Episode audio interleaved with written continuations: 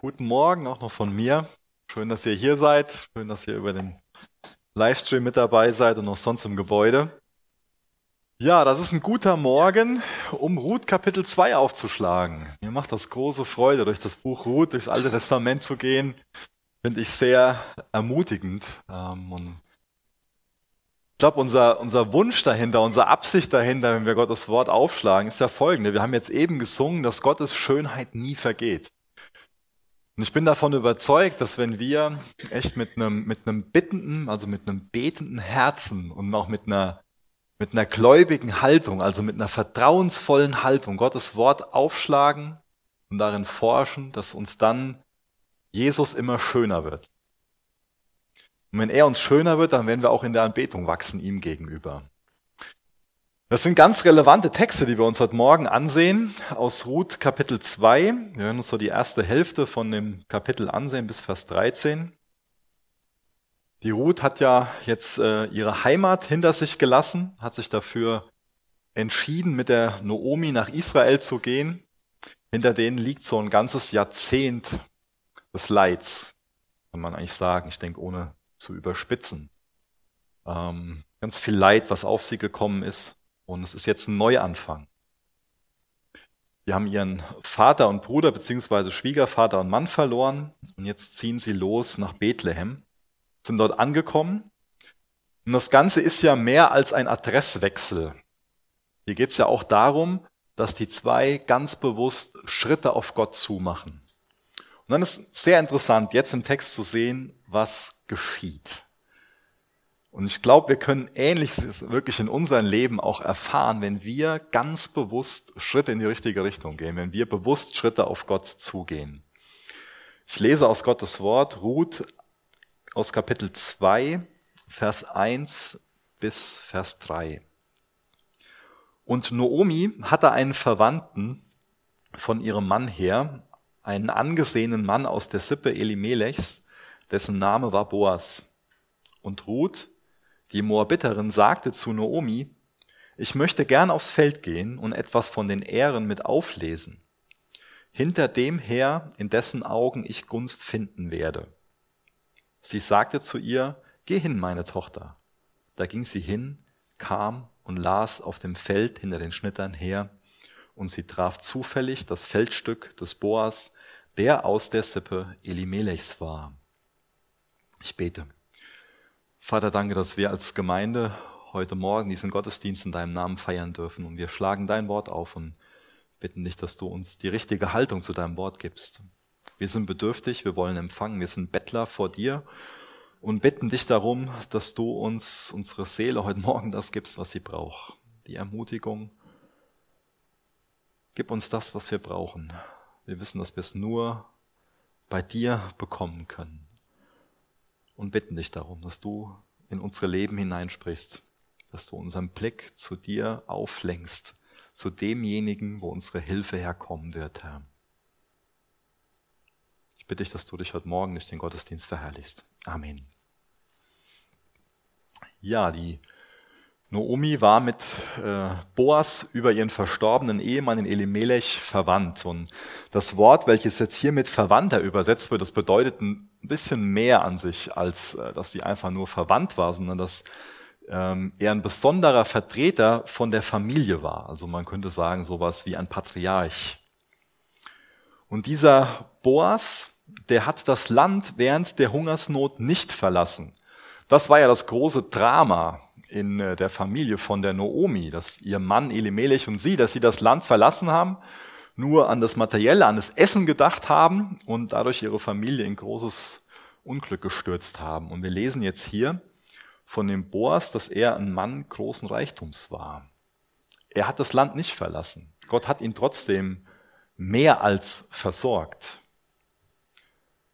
In unserem Denken kann das vielleicht schon mal eine Rolle spielen, dass wir meinen, ja, jetzt sind wir gerade in so herausfordernden Umständen und dann rechtfertigen wir eine schlechte Entscheidung damit, dass es gerade so schwierig, so hart ist. Aber das sollten wir nie tun. Ich glaube, dass Gott das immer ehrt, wenn, wenn wir gute Entscheidungen treffen, vor allen Dingen gottgefällige Entscheidungen treffen. Und wir sollten nie schwierige Umstände als eine Ausrede dafür nutzen, vorspielen, dass wir dann eine schlechte Entscheidung treffen. Eine Entscheidung, die Gott nicht ehrt. Dann haben wir jetzt hier auch von ähm, einer Praxis gelesen, die uns vielleicht ganz fremd ist. Und zwar haben wir ja gelesen, dass es da diese Möglichkeit gab, diese liegen gebliebenen Ehren auf einem ähm, Feld aufzuheben. Und ähm, das war ein wunderbares Gebot Gottes, an sich ein ganz tolles Sozialhilfeprogramm im alten Israel.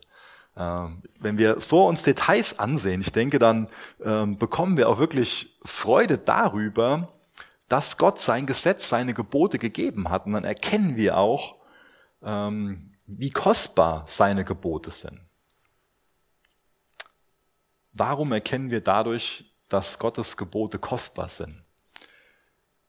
Es war damals so, dass die verboten bekommen haben, quasi das ganze Feld zu ernten, die ganze Ernte einzufahren. Es kam mir wieder mal vor, dass ein Büschel ähm, von den Ähren irgendwie äh, hingefallen ist oder dass am Rand was stehen geblieben ist. Und dann durften die keine Nachlese halten, damit dann Bedürftige, damit dann Arme dahin gehen konnten und ähm, auch ihre Ehre behalten konnten, nicht einfach nur einen finanziellen Betrag bekommen haben, sondern auch was dazu beitragen konnten, dass sie dann was aufsammeln konnten und was zu essen hatten.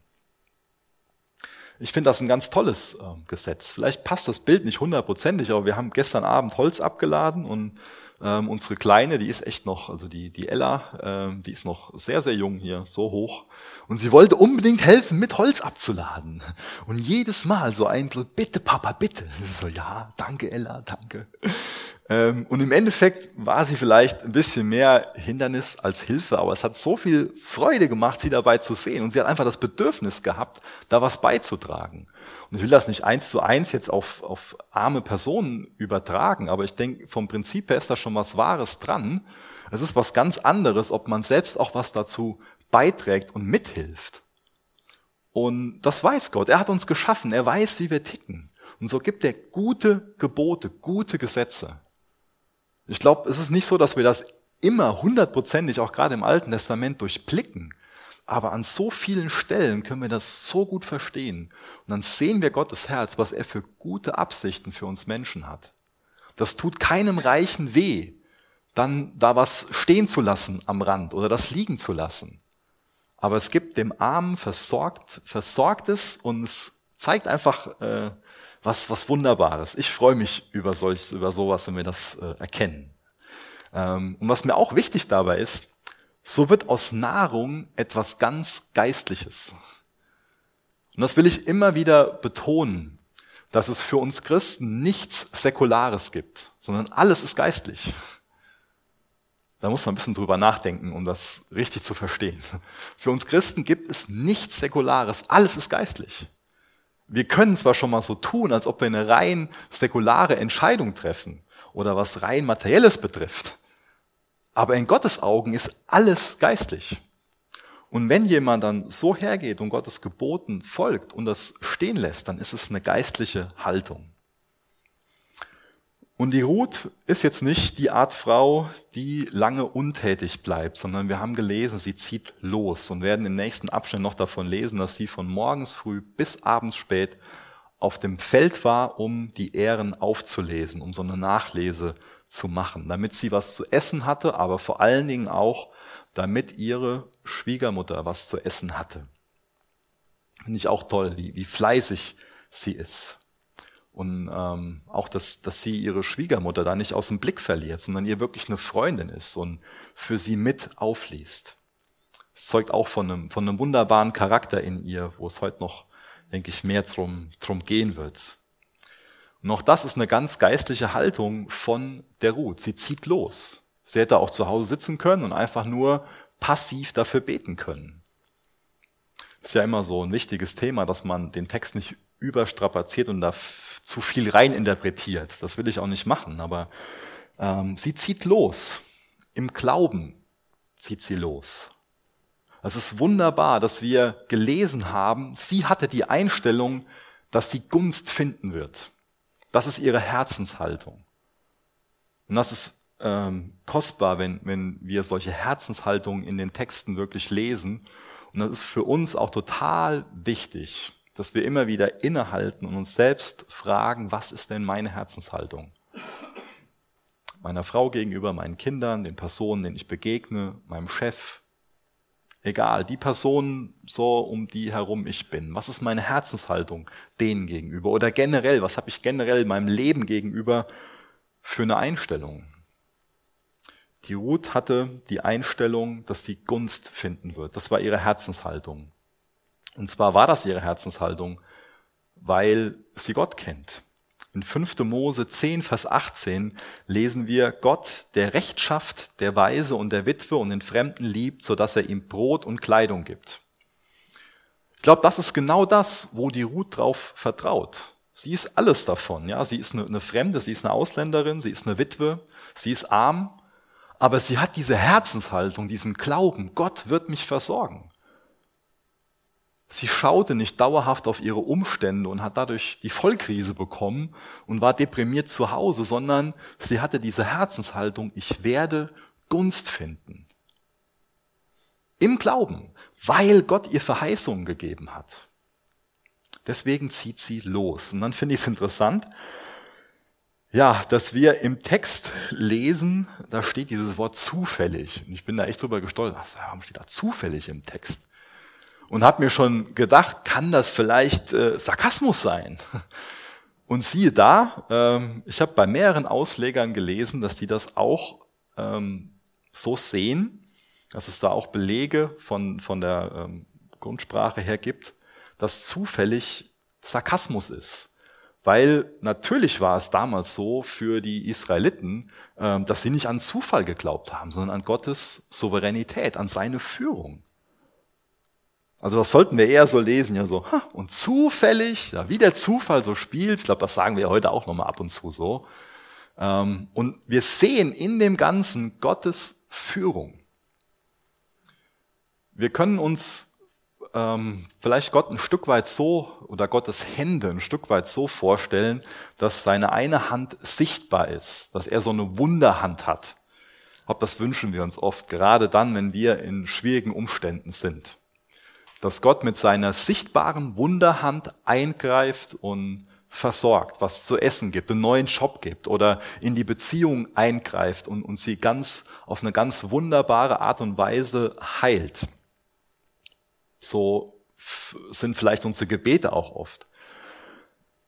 Aber in ganz vielen biblischen Texten lesen wir davon, dass Gott neben dieser sichtbaren Wunderhand auch so eine unsichtbare Hand hat, die wir nicht wahrnehmen, die vielleicht hinter seinem Rücken ist. Und wenn wir jetzt schon mal so ein bisschen vorausschauen in der Geschichte, sehen wir Gottes Führung, wie dann, äh, die dann nachher auch darin endet, dass Ruth und Boas heiraten. Und hier sehen wir, dass er mit seiner unsichtbaren Hand für gewisse Begegnungen sorgt. Ja, für, für, für Begegnungen sorgt, die vielleicht sonst gar nicht stattgefunden hätten, die aber dazu führen, dass sein Wille geschieht. Ultimativ nicht nur damit äh, Ruth und Boas dann ähm, einen Sohn bekommen und ähm, glücklich sind, sondern damit die Linie von dem Erlöser, es geht ja um Jesus, es geht ja um die Vorfahren von Jesus, damit der Erlöser kommen kann. Dafür sorgt Gott. Und ich wünsche mir, dass uns das unheimlich tröstet, dass Gott mit seiner unsichtbaren Hand am Werk ist. Mich hat das ermutigt, das im Text zu sehen, dass er mit seiner unsichtbaren Hand am Werk ist. Und mich ermutigt das auch zu wissen, dass Gott mit seiner unsichtbaren Hand in meinem Leben am Werk ist. Dass er gewisse Umstände und Situationen erschafft, schon in der Vergangenheit, momentan in der Gegenwart, auch in der Zukunft, auch für uns als Gemeinde. Wir sollten Trost darin finden, Gott ist am Werk, auch wenn ich gerade seine Wunderhand vermisse, auch wenn ich die gerade nicht wahrnehme, aber Gott ist am Werk. Er handelt gemäß seinem Wort. Gott hat das in seinem Wort verheißen und Ruth erfährt das. Zuallererst wird sie mit Essen versorgt. Und das erfolgt auch dadurch, dass sie im Glauben handelt, dass sie loszieht, dass sie nicht einfach passiv zu Hause sitzt und darauf wartet, dass ähm, irgendwie was zu essen vorbeikommt, sondern dass sie loszieht. Sie hat also einen aktiven Glauben. Wir lesen ja auch in Jakobus davon, Jakobus 2, Vers 20, dass Glaube ohne Werke tot ist. Ruths Glaube hat Werke. Sie bewegt sich. Sie sagt, ich werde Gunst finden und sie geht aufs Feld und wir sehen, was das alles dann für Folgen hat. Das ist wunderbar, kostbar zu sehen, was es für Folgen hat, wenn wir nach Gottes Wort handeln und diese Herzenshaltung haben. Im Glauben gehe ich los. Ich vertraue auf Gottes Wort und handle gemäß dem, was er mir gesagt hat. Das ist echter Glaube. Die Ruth ist eine ganz tolle Frau. Ich glaube, dass sie einen wunderschönen Charakter zeigt und ähm, dadurch uns allen echt zum, zum Vorbild wird. Ähm, ich bin ganz froh, dass, dass sie nicht mehr lebt, sonst würde meine Frau wahrscheinlich heute Morgen ein bisschen neidisch, wenn ich euch jetzt immer mehr von der vorschwärme. Die Ruth, die lebt heilig. Das ist so das Erste, was, äh, was mir wichtig ist an ihrem Charakter so zu erwähnen. Ruth lebt heilig. Du hast ja schon ein paar Mal erklärt, dass es damals total wichtig war, verheiratet zu sein. Sie war jetzt eine Witwe und war deswegen an sich aufgeschmissen. Deswegen ähm, ja, hatte sie keine, keine sichere Zukunft, sondern eine ganz, ganz unsichere Zukunft. Das heißt, für sie war es total wichtig, wieder zu heiraten. Aber sie hat alles andere als gute Aussichten gehabt. Sie kam aus der falschen Kultur, also kam ja aus Moab, aus einer anderen Nation. Und ähm, allein das hat es für sie schon viel, viel schwieriger gemacht, in äh, Israel einen Mann zu finden. Dann war sie keine Jungfrau mehr, das war damals total wichtig. Sie war mittellos, sie war wohnungslos, sie war arbeitslos. Und sie musste wirklich heiraten, um vernünftig ähm, leben zu können. Und das alles durch die ganzen Umstände hat sie aber keine, keine guten Perspektiven auf dem Hochzeitsmarkt gehabt, könnte man sagen.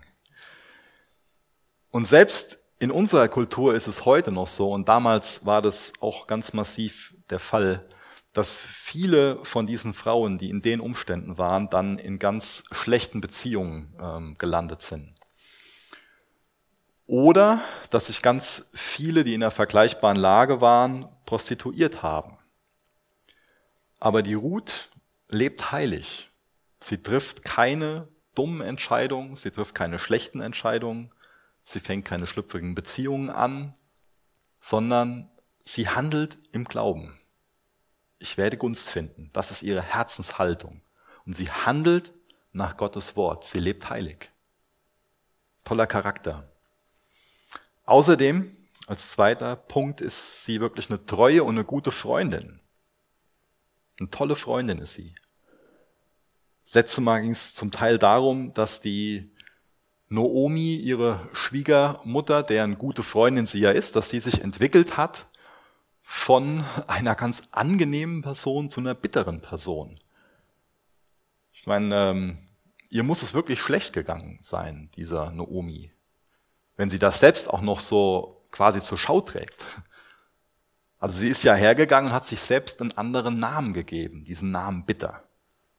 Kann man sich jetzt plastisch vorstellen, dass sie vorher so ein Namensschild hatte, wo Noomi draufsteht, das heißt angenehm, und das ist durchgestrichen und unten drunter in dicken Buchstaben Mara, bitter. So ging's ihr. Und das hat sie auch so nach außen getragen. Aber Ruth ist ihr eine wirklich gute Freundin. Sie ist für sie da. Auch das ist eine, eine ganz wichtige, tolle Charaktereigenschaft, ähm, dass, dass sie, obwohl ihre Schwiegermutter so bitter ist, eine gute Freundin ist. Sie auch versorgt, einfach für sie da ist.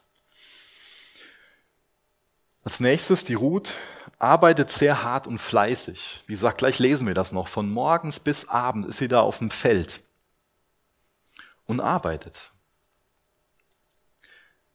Dann, sie hat einen lebendigen Glauben, habe ich auch schon ein paar Mal erwähnt. Kein passiver Glaube, der einfach nur zu Hause sitzt und irgendwie darauf wartet, dass was geschieht.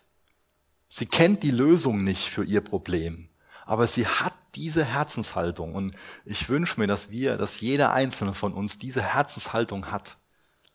Dass weil wir Kinder Gottes sind, weil wir eine bereinigte Beziehung mit Gott haben, diese Einstellung haben, wenn das so der Fall ist, was ich gerade gesagt habe, ich werde Gunst finden. Diesen Glauben haben, diese Haltung haben. Auch dieser, dieser Blick aufgewandt zu Jesus, dieses, dieses, dieser Blick, dass wir alles von ihm erwarten. Das ist eine gute Haltung. Das ist ein lebendiger Glaube, der sich auf Gottes Wort beruft. Es gibt ja Menschen, die eher ähm, Pessimisten sind, die eher so das, das Negative wahrnehmen, die, für die das äh, heller scheint als, äh, als das, was positiv ist. Und es gibt Menschen, die eher so Optimisten sind, die bei allem so ja, eher positiv denken, das Positive sehen. Ich glaube, die Ruth ist eine Realistin. Sie hätte sehr, sehr leicht so eine ähm, Pessimistin sein können. Sie hätte sich vor Augen führen können, mein Ehemann ist tot, ich bin kinderlos, fern der Heimat, meine einzige Freundin ist eine bittere alte Schwiegermutter, was sich vielleicht auch Besseres vorstellen. Ich bin arbeitslos und wohnungslos. Das sind keine angenehmen Umstände. Menschlich gesehen könnte man das total gut nachvollziehen, wenn da jemand sehr frustriert und hoffnungslos ist. Menschlich gesehen könnte ich das gut nachvollziehen. Aber die Ruth ist nüchtern und besonnen. Sie weiß, mein Leben momentan ist total hart, ist total schwierig. Aber Gott ist gut. Das ist realistisch, das zu sehen. Gott ist gut. Gott hat mir versprochen, er will mit mir sein. Er sagt das und das in seinem Wort, deswegen handle ich nach seinem Wort. Gott wird mich nicht im Stich lassen. Ich suche ihn. Ich suche Gott. Das ist ihre Haltung. Sie ist eine Realistin. In dem Sinne will ich auch ein Realist sein. Deswegen, wir sollten nicht irgendwie uns, äh, wir sollten keine Pessimisten sein, wir sollten auch keine Optimisten sein, die äh, Dinge dafür wahrhalten, die gar nicht da sind vielleicht auch, sondern wir sollten in diesem Sinne Realisten sein, Gläubige sein, dem Wort Gottes vertrauen. Dinge sind hart, aber Gott ist gut. Gott hat mich nicht verlassen. Gott wird mich nicht im Stich lassen. Ich suche Gott. Das ist wirklich nüchtern, das ist besonnen. Sie hat wirklich ja ihre Augen auf Jesus gerichtet und auch auf seine Versprechen. In Hebräer 12, Vers 2 lesen wir auch davon, dass wir unsere Augen auf Jesus richten sollen, dass wir aufblicken sollen zu Jesus, der der Anfänger und der Vollender von unserem Glauben ist. Wenn du jetzt auf dich schaust als Vollender von deinem Glauben, dann kannst du nur verzweifeln. Aber es ist doch wunderbar, diese Verheißung zu haben, Jesus ist der Vollender von meinem Glauben. Er bringt das gute Werk, was er in mir angefangen hat, auch zu Ende. Du musst dir da selbst gar nicht vertrauen. Du kannst dir da selbst auch gar nicht vertrauen. Das ist die Wahrheit. Aber du darfst Jesus vertrauen. Wenn du gerettet bist, dann hat er das gute Werk in dir angefangen. Und hat er dir den Glauben gegeben. Keiner von uns ist im Fleisch dazu in der Lage, an Gott zu glauben. Der Glaube ist allein durch ihn. Und genauso ist er auch der Vollender von unserem Glauben.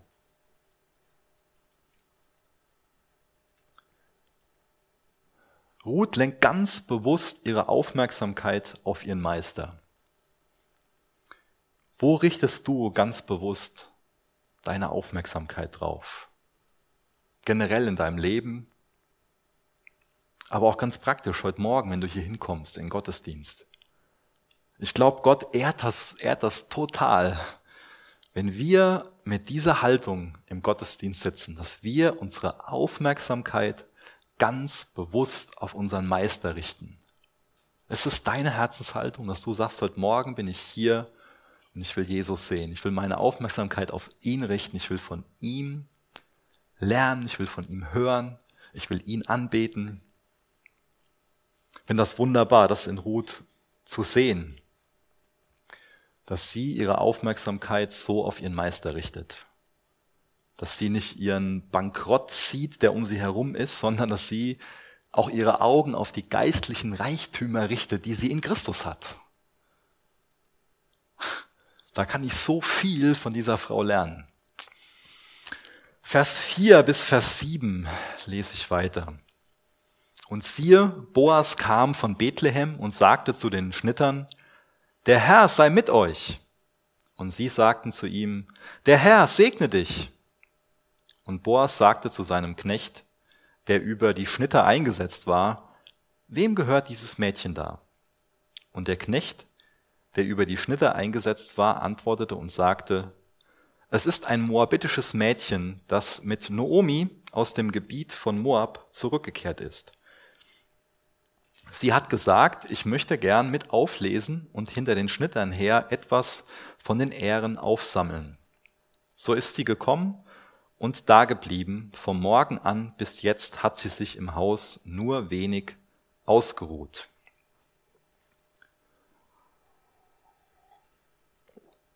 Der Name Boas ähm, hat auch wieder eine besondere Bedeutung. Ähm, ist ja gerade im Alten Testament ganz oft so, dass diese Namen, dass die sehr aufschlussreich sind, dass die uns sehr über diese Personen ähm, ja, helfen, diese ähm, Personen richtig zu charakterisieren. Und zwar bedeutet der Name Boas, in ihm ist Stärke. Und ich habe nachgelesen, ähm, dass diese Stärke im Endeffekt mit drei Bereichen in Verbindung steht. Das heißt, wenn jetzt jemand diesen Spitznamen Boas bekommen hätte, dann drückt man zum einen damit aus, dass das jemand ist, der reich ist, der weiß, wie man also im, im positiven Sinne reich ist, der weiß, wie man Geld verdient und der auch großzügig mit seinem Geld umgeht. Das sehen wir in äh, Boas, dass äh, das eine Eigenschaft von ihm ist. Außerdem ist er ein Mann, der Krieg führen kann. Und das auch total im positiven Sinne. Jetzt nicht jemand, der so eine ähm, kritiksüchtige, streitsüchtige Haltung hat, sondern im positiven Sinn, dass er ähm, für seine Frau, für seine Kinder einsteht, ähm, sie beschützt und auch für Gerechtigkeit sorgt, gerade für die Armen. Auch das ist ähm, eine Eigenschaft, die man in ihm sieht. Auch, dass er ein Macher ist, also ein Mann, der was geschafft bekommt, der weiß, wie man Dinge anfängt und auch zu Ende bringt. Fand ich interessant, dass äh, das alles in diesem Namen Boas steckt. Ich dürfte mit mir mit dafür beten, dass meine Frau sich davon überzeugen lässt, dass wir unseren jungen Boas nennen. Aber gibt es eine Diskussion am Mittagstisch, das weiß ich jetzt schon. Naja. Naja, der Boas soll uns auf jeden Fall auch zum Vorbild sein, genau wie uns die Ruth ähm, ein Vorbild ist. Ich finde das interessant, was passiert, als er ich sag mal, sein Büro verlässt und aufs Feld geht oder in die Halle kommt oder in das Großraumbüro kommt. Und ich finde es interessant, wie er als Chef dort wahrgenommen wird. ich glaube, das sagt oft viel über Personen aus, die Autorität haben, wie die Personen, die unter ihm stehen, dann ihn wahrnehmen. Ähm, hier ist es so, dass wir nicht davon lesen, ähm, dass äh, die jetzt äh, auf einmal dann ihr, ihr äh, Gespräch äh, beenden, die Arbeiter, und anfangen so zu tun, als ob sie irgendwas arbeiten würden und ihrem, ihrem Chef, dem Boas, irgendwas ähm, vorspielen. Sondern wir lesen davon, ähm, dass äh, der Boas zu ihnen kommt und er sagt dann seinen Angestellten, der Herr sei mit euch. Und die Angestellten antworten, der Herr segne dich. In 4. Mose lesen wir davon, dass genauso ein Gottesdienst abgeschlossen wurde. Das hat man sich gegenseitig zugerufen am Ende von einem Gottesdienst. Der Herr sei mit euch. Der Herr segne dich. Das hört sich also mehr an wie ein Gottesdienst, dieses Gespräch, was da auf diesem Feld stattfindet. Und auch hier betone ich wieder, nichts ist säkular, alles ist geistlich. Der Boas ist ein geistlicher Chef. Er ist ein geistlicher Vorgesetzter. Er ist im, im wirklichen Sinne ein Pastor von seinen Angestellten. ist echt nur vorbildlich, wie er sich hier verhält. Ich finde das aufschlussreich, dass die so miteinander umgehen.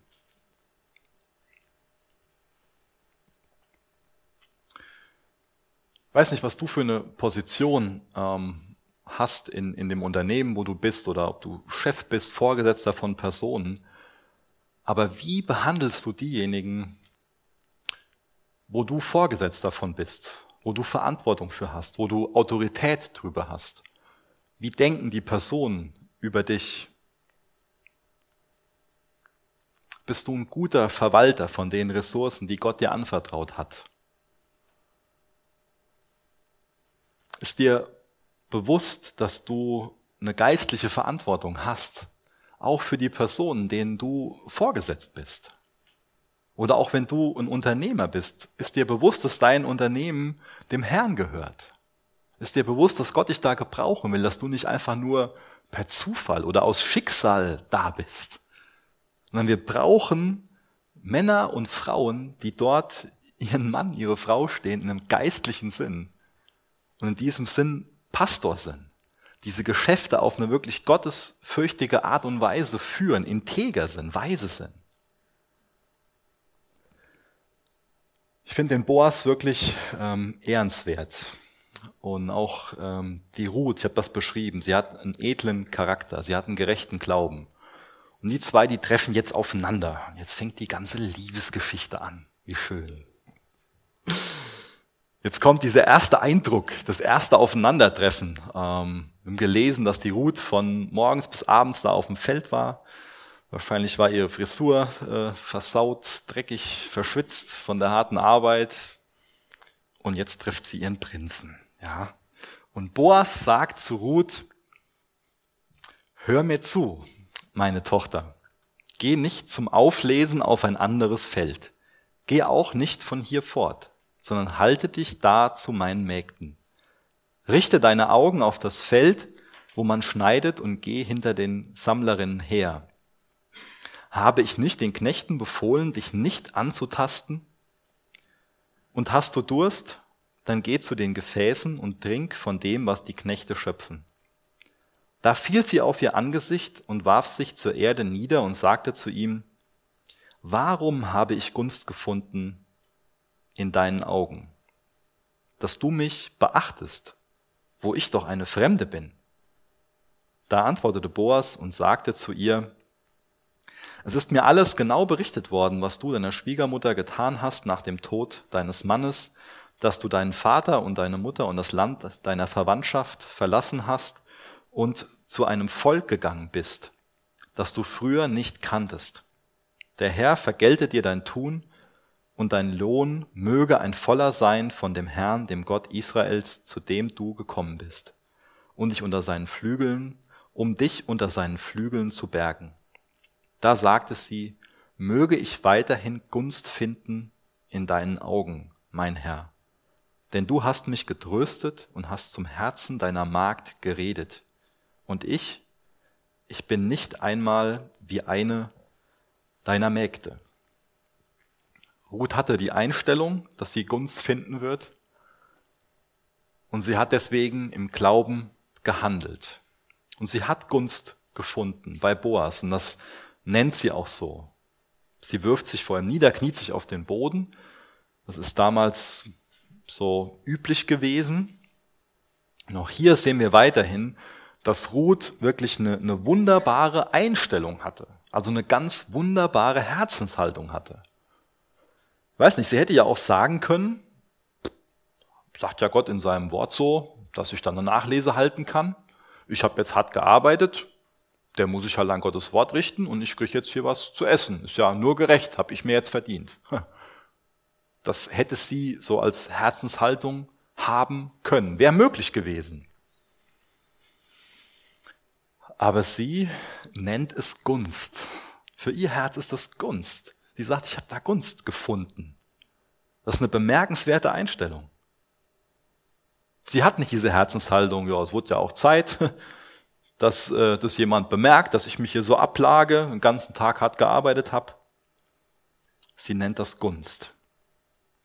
Ich finde das äußerst bemerkenswert, dass wir nie davon lesen, dass die Ruth sich fragt, warum diese ganzen harten Dinge in ihrem Leben geschehen, sondern sie fragt sich stattdessen, warum gute Sachen in ihrem Leben passieren.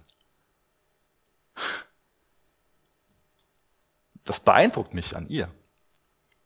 Wie gesagt, wir lesen nicht davon, dass sie sich fragt, warum geschieht dieses Harte und dieses Schwierige, sondern sie fragt sich, warum diese positiven Sachen in ihrem Leben geschehen, die vielleicht jemand anderes gar nicht als sowas Positives, Tolles gesehen hätten, aber sie sieht das, sie sieht Gottes Gnade, sie sieht diese Gunst. Ist es auch deine Herzenshaltung, dass du Gottes Gnade, Gottes Gunst in deinem Leben wahrnehmen willst und dich fragst, warum Gott dir gnädig ist? Ich glaube, das ist eine Herzenshaltung, die es zur Frucht hat, dass man aufblüht. Das sehen wir in ganz vielen verschiedenen Charakteren. Das ist eine ganz demütige Herzenshaltung. Die Ruth ist demütig. Sie hat keinen Geist, der nach was greift, was ihr nicht gehört, sondern sie ist äußerst dankbar. Ich glaube, dass, dass diese demütige Haltung in ihr, dass das so eine Keimzelle von einem wirklich christlichen Charakter ist. Demut ist so ein, so ein Saatbeet für einen christlichen Charakter. Bist du demütig? Mein Demut ist so die Eigenschaft, wenn man meint, man ist es, ist man es nicht mehr. Gell? Deswegen ist das so eine komische Frage. Aber vielleicht ist es besser zu fragen oder vielleicht ist es gut herauszufinden, dass man nicht demütig ist, wenn man von sich selbst meint, dass man es ist. So rum funktioniert es wahrscheinlich eher. Aber ist es, ähm, das ist vielleicht besser ausgedrückt, ist es was, wonach du, du strebst, dass es deine Absicht ist, dass du demütig sein willst, dass es dein, dein Wunsch ist. Von Martin Luther wird ja gesagt, dass er noch auf seinem Sterbebett auf ein Blatt Papier gekritzelt hat. Wir sind Bettler, das ist wahr. Wenn man sich seine ganze Theologie ansieht, wurde das nachher ergänzt mit, ein Christ ist ein Bettler, der einem anderen Bettler zeigt, wo Brot zu finden ist. Ich glaube, das ist eine gute Zusammenfassung vom Christen in einem Satz. Da fehlt ganz, ganz viel, ja, aber es, es lehrt uns sehr viel. Als Christen sind wir Bettler, die anderen Bettlern zeigen können, wo Brot, wo Brot zu finden ist. Bist du noch ein Bettler? In dem Sinne bist du noch bedürftig? Denk mal an die erste Seligpreisung in der Bergpredigt. Bist du arm im Geist? Gesegnet sind, die arm im Geist sind. Also es bedeutet für uns, die oder man könnte anders übersetzen, ganz frei übersetzen, gesegnet sind diejenigen, die also mit leeren Händen zu Gott kommen, die wissen, dass sie Gott nichts zu bringen haben, dass sie bedürftig sind.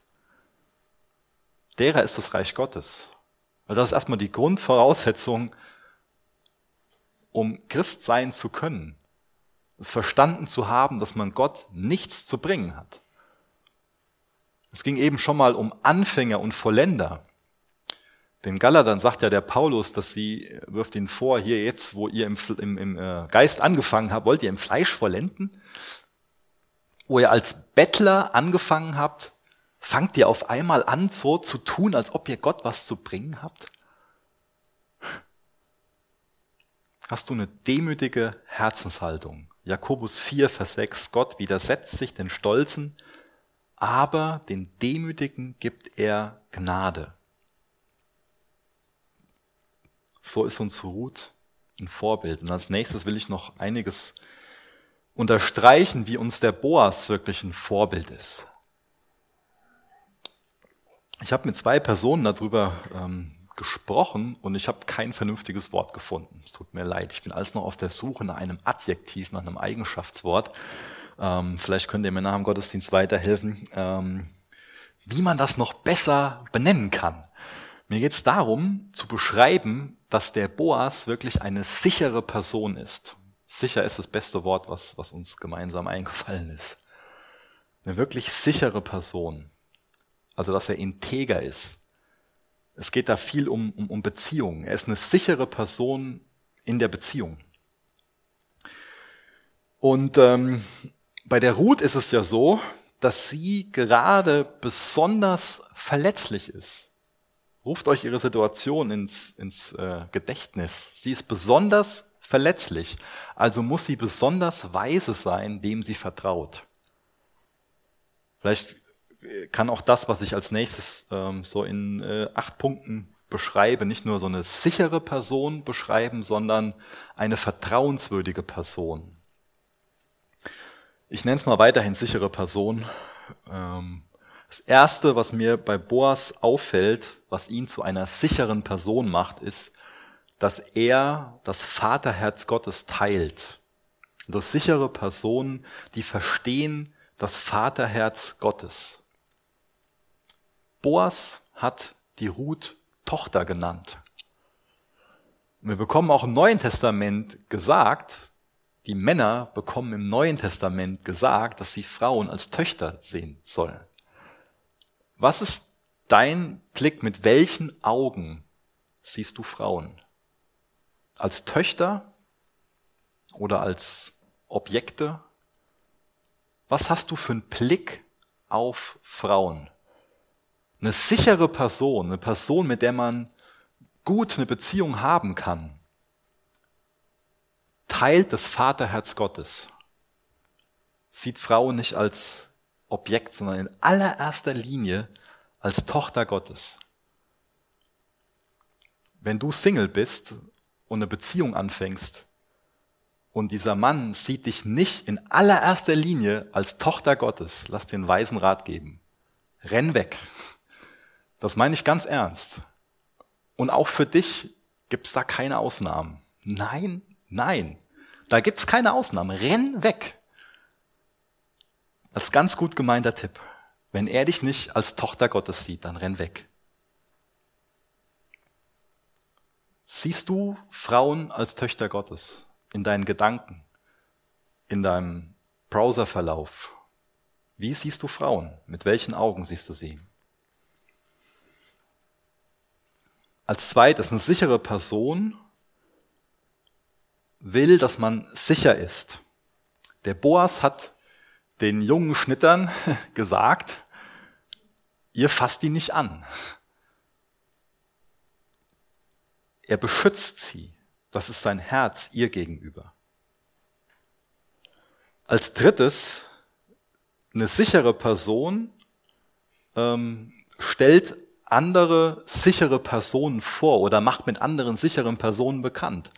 Auch das macht der Boas. Er sagt ihr, hier halte dich da an, an meine Mägde. Und sie weiß, da kann sie gute, sichere Beziehungen mit haben. Wenn sie da Nachlese hilft, hält, dann ähm, kann sie auch viel auflesen. Dann hat sie eine viel bessere Chance auf eine reiche Nachlese.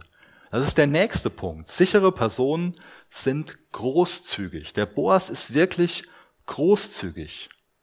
Er hätte das nicht sagen müssen, dass sie sich da auch bei den Getränken bedienen kann. Aber er weist darauf hin, dass das möglich ist. Geben ist seliger als nehmen. Jesus ist ein Geber. Der Boas ist wirklich großzügig. Und das umfasst nicht nur seine Finanzen, das umfasst, man könnte sagen, auch sein, sein Herz, seine Worte. Da lesen wir ja von ähm, wie er mit ihr spricht. Als sechster Punkt, eine sichere Person betet, dass man aufblüht. Der Boas sagt, dein Lohn möge ein voller sein. Der Boas betet und erfüllt sein Gebet. Ist gut so. Ist auch, denke ich, bei uns schon mal so. Manchmal beten wir und erfüllen danach selbst das Gebet, weil uns Gott das wichtig macht. Der Boas ist eine sichere Person. Er ist nicht kritisch, er ist nicht neidisch, er ist nicht eifersüchtig, sondern er freut sich, wenn die Ruth aufblüht. Aber Personen, die kritisch sind oder kritiksüchtig sind, die neidisch sind, die eifersüchtig sind, sind keine sicheren Personen. Mit ihnen ist es nicht safe, eine Beziehung zu haben, eine Freundschaft zu haben. Sind sehr verletzend. Aber Personen, die sich wünschen, dass der andere aufblüht, die sich mit dem anderen freuen, die den anderen anfeuern, die sich darüber freuen, wenn der andere Erfolg hat, wenn es dem anderen gut geht. Das ist eine sichere Person. Als siebter Punkt, sichere Menschen bieten Trost und sind freundlich. Das ist das Zeugnis von der Ruth über den Boas. Das ist eine ganz starke Ermutigung, die sie da erhalten hat. Da waren vorher keine Personen, die Gutes in ihr Leben gesprochen haben. Aber sie erfährt das von dem Boas und das tröstet sie so immens. Das ermutigt sie einfach. Bietest du als eine sichere Person Trost und bist wirklich freundlich. Und als achtes, das finde ich besonders wichtig, sichere Menschen weisen auf Gott hin. Es gibt Personen, die so tun so, ja, solange du so auf meinen Rat hörst oder solange du so bei mir bist, dann, dann bist du sicher. Das so handelt der Boas aber nicht. Er, er weist ganz klar auf Gott hin. Er bringt das alles, er gibt Gott die Ehre dafür. Er ist die sichere Person, ja, aber er weist auf Gott hin. Wunderbar, wie er das in dem Text getan hat, um dich unter seinen Flügeln zu bergen. Ein ganz toller Mann, ja eben damit angefangen, das so ein bisschen Bedeutung zu füllen mit diesem Starksein. Aber er ist nicht nur körperlich stark, er ist auch wirklich charakterstark. Wirklich tough, aber auch mitfühlend. Ein großes Herz. Da können wir als Männer auch viel von lernen. Das ist ja uns ein tolles Role Model. Wie sagt man auf Deutsch? Rollenmodell? Vorbild. Ja, Vorbild. Stimmt, Vorbild. Role Model hört sich viel besser an, oder? Also, naja. Bist du eine sichere Person? Bist du so zu deinen Freunden, zu deinen Kindern, zu deiner Frau oder als Frau zu deinem Mann? Bist du eine sichere Person? Wichtige Frage am Ende von dem Gottesdienst. Und als zweites, mit welchen Menschen bist du in Beziehung? Sind das sichere Personen? Mich ermutigt es, dass Gott eine sichere Person ist noch wesentlich sicherer als der Boas. Denn im Endeffekt ist äh, Boas in vielem ein Hinweis auf Jesus, aber Jesus ist der bessere Boas. Ich finde das mutmachend zu lesen, dass der Chef aufs Feld geht und zum Diener wird, aber das hat Jesus in einer ganz anderen Art und Weise gemacht, viel umfassender. Ist er als Chef aufs Feld gekommen? Ist er hat er die Herrlichkeit beim Vater verlassen, ist Mensch geworden, ist als besserer Boas auf diese Erde gekommen, auf diesen Acker gekommen und hat sich nicht nur zum Diener aller gemacht, sondern ist sogar für uns ans Kreuz gegangen und hat damit das Opfer gebracht, damit wir wirklich erlöst und versorgt sein können. Und diese sichere Person bietet uns eine Beziehung zu ihm an. Hast du eine Beziehung zu ihm und wirst du dadurch zu einer sicheren Person? Lässt du deinen Charakter umgestalten in Jesu Ebenbild? Ich will noch gerne mit uns beten am Abschluss von der Predigt.